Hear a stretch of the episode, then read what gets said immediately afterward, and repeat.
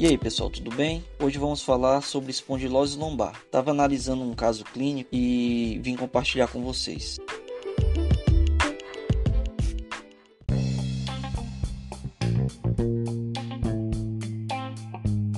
Espondilose lombar nada mais é que uma lesão degenerativa da coluna vertebral. Costuma piorar com a idade e acomete mais as vértebras L3, L4, L5 e S1. Não tem cura e o tratamento ajuda no controle dos sintomas, que costumam ser dores e formigamentos nos membros inferiores. O paciente relata que piora ao ficar em pé. A fisioterapia, ela vai entrar com a missão de restaurar força e devolver função a esse paciente por meio de exercícios controle do quadro álgico deve ser feito com crioterapia e eletroterapia.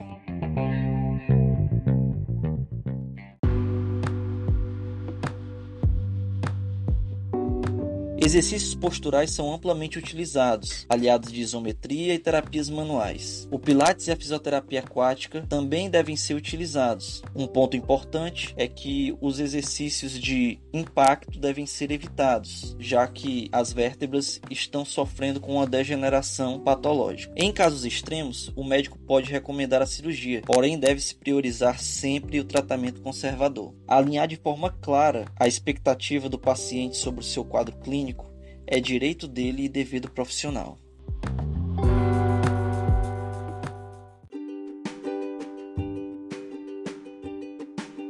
Obrigado por ouvir nosso podcast. O Elaninho é gente boa, então segue o arroba mais difícil no Instagram se você também ama a fisioterapia. Beijinho da secretária eletrônica.